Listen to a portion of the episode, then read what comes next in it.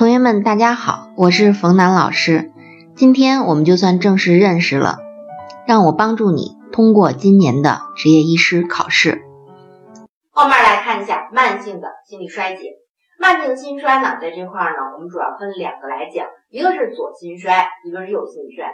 对于左心衰来说，第一件事要记住的，它是一个肺循环的淤血。有很多同学就不理解，为什么说它是个肺循环的淤血呀？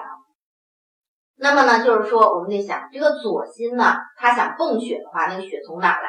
是不是从肺的静脉啊？肺静脉里流的动脉血。当这个心脏已经衰竭了，它不能泵血的时候，这个血都淤在什么地方？是不是淤在了肺了？是吧？因为它跟肺连着呢，所以淤在了肺。那么导致的呢，就是肺淤血。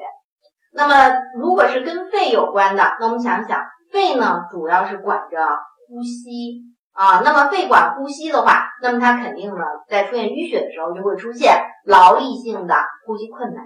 所以在这儿呢，最重要的记住这一点：劳力性的呼吸困难。那么第二个呢，就是体征。体征里面呢，就是你看肺里头全是血，那么它呢就会出现失落音。再严重的呢，会出现奔马律。在这个地方呢，奔马律要记住，奔马律呢是所有的器质性的心脏病有的一个体征。什么叫器质性心脏病啊？就是不是这种心因性的，就是本身呢有严重的一些病变了，它会出现。就像马蹄跑的那个声音，哒哒哒哒哒跑特快的那个声音啊！我当年那个实习的时候。主任呢就说说那个你去听一下啊，这个病人是什么情况？一听呢就是马蹄跑的那种声音，心脏呢开始乱跳。然后主任呢就说了一句话，我至今都记得。他说呢，这个呢就相当于说死神已经站在了他的床旁，这个人呢就救不回来了啊。这是奔马律，所以在这儿呢要记住，心衰的时候会出现。后面来说一下右心衰。右心衰呢，和这个左心静脉的怒张、肝经静脉回流征的阳性这些表现哈，这是右心衰竭的表现。嗯，我们来看一下这道题，单纯的左心衰竭的典型的体征是什么？体征是什么呢？就是医生查到的就叫做体征。那体征是什么呀？那就是我们说的罗音吧，对吧？所以这道题呢，应该选的是 C 这个答案。然后我们来看一下第二题，说男性七十岁，有高血压病史，而且有夜间阵发性的呼吸困难，现在呢，双下肢呢可药性的水肿，那问你他到底是个什么问题？如果单从第一行来看呢，有夜间阵发性的呼吸困难，那么代表着是左心衰还是右心衰啊？应该是左心，对吧？但人家后面又说到了。有呢，这个肝的淤血，还有呢，就是双下肢的水肿，这个呢又代表是右心衰竭，所以这两个结合在一起呢，其实就是选的是全心衰，所以这道题呢应该选 A 这个答案。接下来我们来看一下诊断和鉴别诊断，在这个地方呢，就是呃诊断里面要记住，就是超声心动，也就是我们说的心脏的彩超是诊断一个重要的标准。首先呢，它的这个收缩功能肯定是下降的。舒张功能呢，E 峰比上 A 峰也是下降的，总之都是下降的，这是诊断。第二个呢，就是心纳肽和脑纳肽，ANP 和 BNP，ANP 和 BNP 呢是我们的预后的一个指标，也就是说这两个指标如果是正常的话，代表着心肌功能是正常的啊，心纳肽和脑纳肽。接下来来说一下治疗。治疗上头呢，一般治疗的这个地方，第一点呢要注意，就是去除病因，这是重要的。你不去除掉它的病因，比如说二尖瓣狭窄，或者是其他的问题啊，比如风心病啊这些，不去除肯定是治不好的。还有其他的呢，就是限钠和限水的问题。限钠呢，主要是为了预防高血压；限水呢，主要是呃防止它的水肿啊。这是这两点。后面来说一下药物治疗，药物治疗呢才是重点。在这儿呢，把这一篇的这几个字儿都要记住。我已经是让大家呢，就是尽量记得少一点了啊。但是呢，这个该记的东西还得记，因为咱们做医生呢，不是说那么简单的一件事啊。咱们天天跟人命打交道，有同学说：“哎呀，这个老师啊，你就别讲了，你就讲个一二三四五，或者让我们背背什么就算了。”这是不行的，因为我们是。要治病救人的，所以我们还是得懂一点啊，这些深入的知识也是为考试嘛啊。咱们先来看一下，就是改善症状的，一共是三个方面的药，把这几个字背过：强心、利尿、扩血管。这三方面要，如果你做临床大夫的话，这三方面这七个字是要跟着你一辈子的，在脑子里永远记住它。第二个呢，就是改善预后，就是 ACEI 啊，咱们刚才说到那个药是吧？能够逆转心室重构啊，心脏的后悔药 ACEI。来看一下第一个强心，强心呢就是洋地黄，洋地黄类的。洋地黄呢，发明了一百多年了，它的效果无可替代。它的效果在哪儿呢？这三个方面，第一个增强心肌的收缩力，让心脏更有劲儿。本来都衰竭了，没劲儿了，相当于打了一支兴奋剂一样，有劲儿了。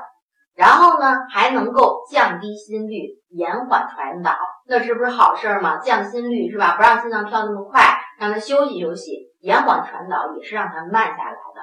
这都是好处啊啊！这个洋地黄唯一的缺点呢，就是呢安全窗窄。那么想想它能够降心率，那么肯定它的适应症里面呢，就是心率快的病人我们才能用啊。要是心率慢的肯定是不能用的。那么它的禁忌里面呢，就包括这些心率慢的，比如说呢，呃，心率低于六十次每分的，那病窦综合征啊。呃，房传导阻滞啊、淤积啊等等这些肥厚性的心肌病、洋地黄的中毒、低血钾、急性的心梗，二十四小时之内。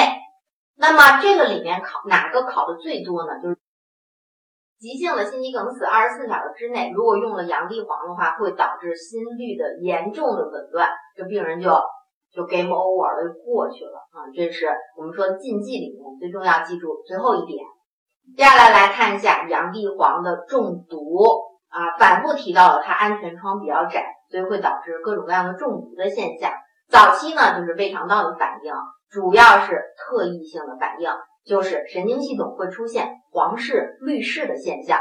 啊，就是你昨天呢去查房的时候，病人还没事儿呢，吃完洋地黄之后，第二天你再去查房的时候，你问他，你说这个墙是什么颜色的？他就会跟你说说，哎，昨天还是这个白的呢，怎么今天就变成黄颜色了啊？这就是我们说的洋地黄的中毒。还有呢，严重的就会出现各种各样的心理失常。在这儿呢，要把这句话记住：室性的各种各样的室性心理失常，一旦出现了室性心理失常啊，那么怎么办呀？怎么来处理啊？这件事儿，我们就得说一下治疗的问题。那么要停药，然后呢补钾。啊，补苯妥英钠，嗯，但是呢，直流电复率是要禁忌的啊。这个病人呢，如果一旦用了直流电复率，反而会导致心脏的骤停的发生。所以这块呢，最重要的是停药这两个字。接下来呢，我们来说一下利尿剂。利尿剂呢，在这儿呢，就是它的适应症要知道，就是有呼吸困难的、有体液储留的这样的病人啊，就是迅速给他脱水。那么利尿剂呢有一个缺点，大家得知道，就是容易导致各种各样的电解质的紊乱吧，是吧？你不断脱水，你肯定会把离子脱出去啊。尤其是呢，我们常用的一个叫做速尿，也就是呋塞米。那么在这儿呢，来说一下这个利尿剂的几大分类。第一个呢，最强有力的利尿剂，我们都知道就是呋塞米，就是速尿。它呢不能长期的来用，不能长期用，因因为呢，它主要是这个会导致钾的下降，也就是各种电解质的紊乱。还有呢，比较常用的就是氢氯噻嗪，还有一个呢就是螺内酯。螺内酯呢，它是一个保钾的尿剂，所以它的利尿的效果呢，并不是特别的好。所以现在呢，就是螺内酯呢，我们主要用在像高血压上头用的多一点，但真正就是说，呃，用它在利尿上头呢，用的并不是特别多。在这儿呢，要记住的就是速尿这个药，把它记住。后面我们来看一下扩血管，强心说完了，利尿说完了，扩血管。扩血管这个地方呢，要记住的一个药就是硝普钠。硝普钠特别厉害，同时呢，扩张动静脉，把动静脉咵就扩开了。一扩开之后，血压是不是歘就下去了，是吧？血压就会下降啊。那么当然了，如果你用的太多或者太快的话，或者剂量过大的话，那么这个病人是不是就容易出现低血压呀？啊，所以他的禁忌症，也就是他的不良反应里面呢，就有一个就是低血压的发生。接下来呢，说最重要的一个药了，ACEI，你看这几个大字儿啊，后面呢逆转心室的重构太重要了。那么它的适应症呢，看见没有？所有的心力衰竭都能用，所以你看看这考题当中，只要没有它的禁忌症，是不是我们都得选它呀？基本上都可以选的啊。当然它的禁忌呢，就有肾动脉的狭窄、高钾呀这些，还有肾脏的衰竭。因为呢，这个 ACEI 呢是猪钾的一个药，也就是说呢，它呢不能够排钾，所以钾高的时候不能用。因为高钾呢是非常危险的一件事情，它容易导致心脏的骤停。它有一些不良反应，像低血压呀、肾功能不好啊，这个呢就是在用药的时候呢要注意。但是基本上呢，它是最好的一个药，也是我们最常考的。接下来来说呢，就是贝塔受体的阻滞剂。贝塔受体阻滞剂呢，它不能作为在急症时候的一线用药，这是做不到的。贝塔受体阻滞剂就是指的那些洛尔类的药，它主要呢是降低心率的，所以呢它必须是病情比较稳定的。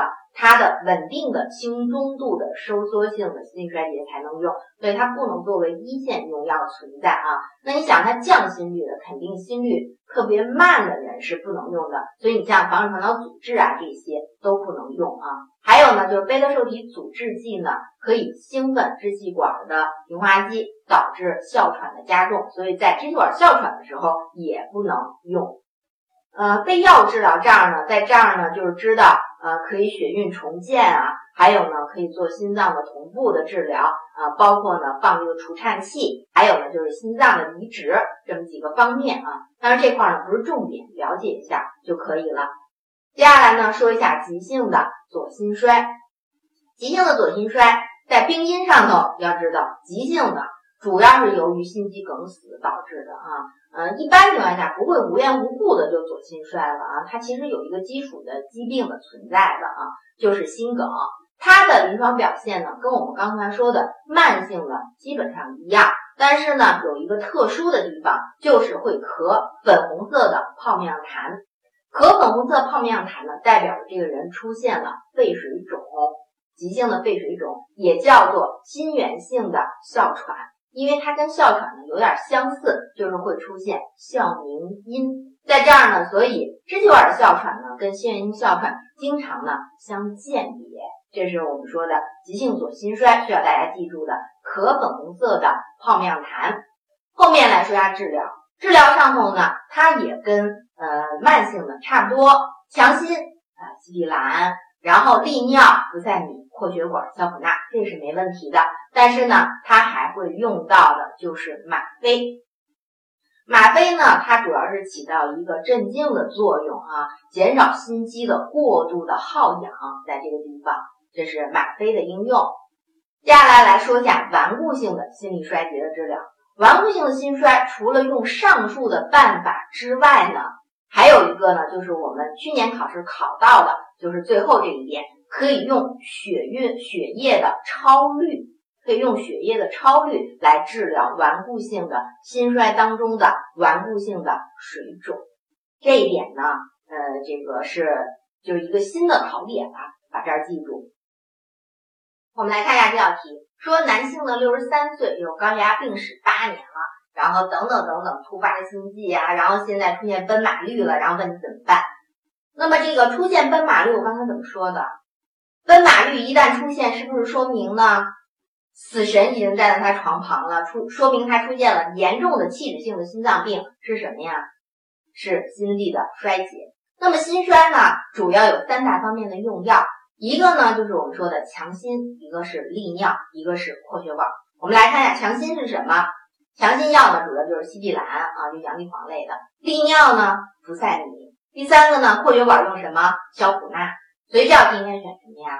应该选 C 这个答案，对不对？所以大家呢看到这种题的时候，不要害怕，说一下有这么多的药名，怕自己记不住，没有关系，回忆一下冯老师讲的三大类药，你就能够想起来。那么心力衰竭呢，这一节课最起码呢要掌握三方面，第一个呢就是我们说的前后符合的问题，回去之后呢要看看书。第二个呢就是诱因里面哪一个最重要。第三方面呢，就是我们讲到的治疗里面的三大类的用药，啊，把这个掌握了。那么你都记住了没有？今天呢这节课我们就先讲到这儿，谢谢大家，再见。好，这节课呢我们就先上到这里。如果大家有什么问题，可以加我的微信号“冯楠博士”的全拼，或者是关注公众微信号“一翠芳华”的全拼。谢谢大家，再见。